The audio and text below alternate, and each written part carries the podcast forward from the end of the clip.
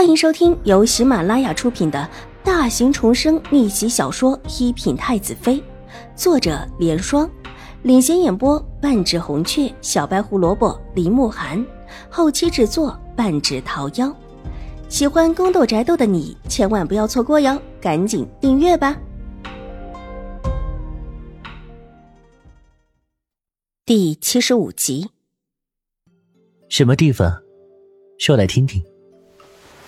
楚留臣伸手捏了捏自己的下巴。微臣在静心庵附近有一个小的院子，是从农家手里买来的，后来又重新扩建了一些，但还是不够大。陈王殿下若是不嫌弃，可以去那里住下。那里离静心庵也不远，请静心庵主过来诊治也方便。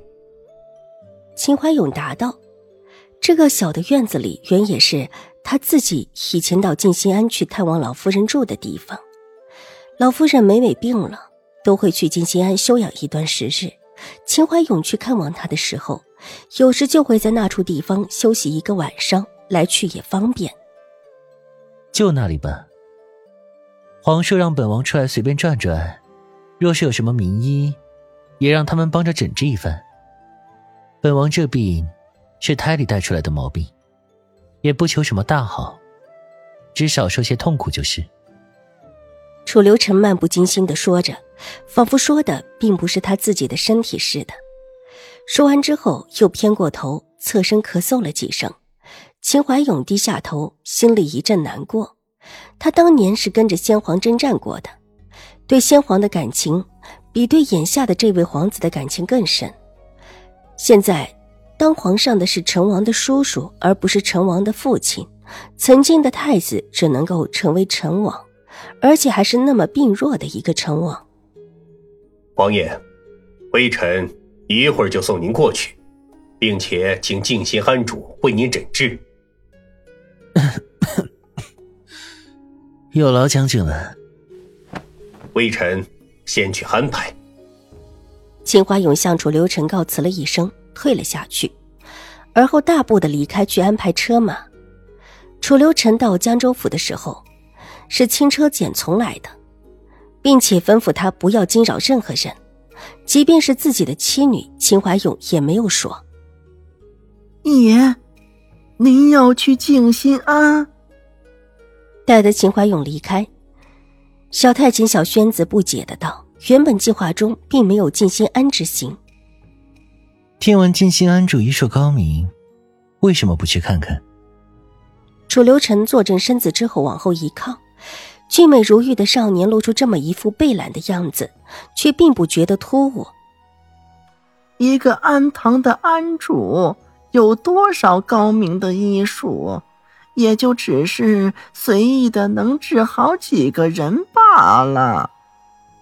小轩子却觉得不可信。如果真的是医术高明之极，早就报到京中去了。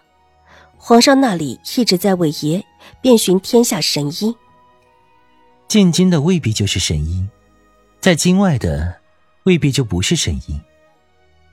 静心庵主可是一个女的。楚留臣微微一笑，手指在椅栏上轻轻弹了弹。爷的意思是找到了齐神医说的那个人了。小轩子很机灵，听完眼睛一亮，高兴了起来。齐绝齐神医，上爷这一次出门就是来找他师妹的。秦婉如并不知道自己走了之后，将军府的后门又重新的套了车。楚留臣居然也往静心庵而来，他现在已经到了静心庵。自己先下了马车，然后扶着老夫人从前面的马车上下来。金心安主已经得了消息，迎到了安门前。这次又要麻烦安主了。老夫人一边咳嗽一边一哑道：“因为咳嗽，她额头上的青筋都爆了起来，才几天的时间，已经瘦得脱了形。”整个人看起来虚弱不堪。老夫人，先进去说话吧。金西安主伸手替秦婉如扶住老夫人的手，小心翼翼的扶着她往里走。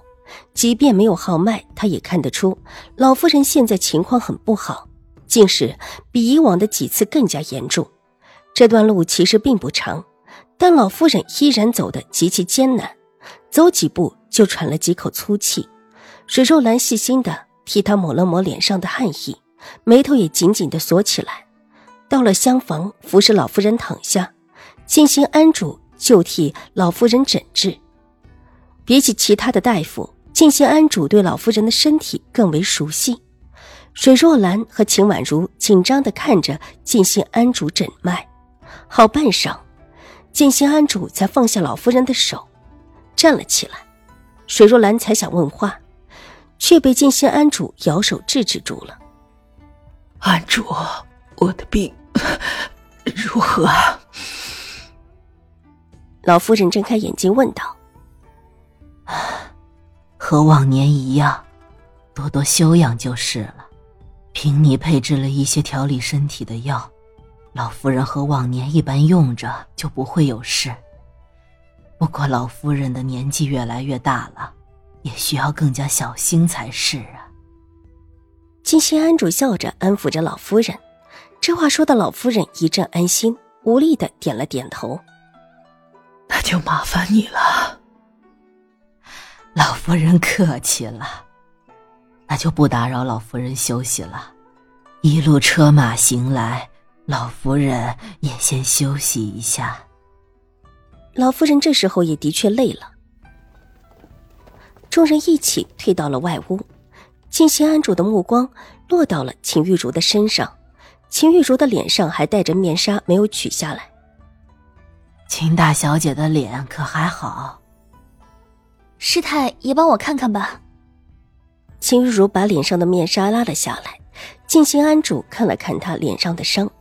其实当时烫在脸上的并不严重，用药之后也好的差不多了，就是有点小斑点。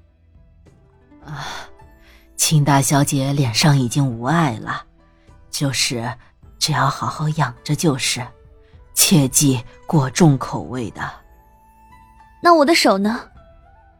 秦玉茹把自己包裹好的手伸了出来，梅雪急忙过来，小心的解开，看着那么大范围的烫伤。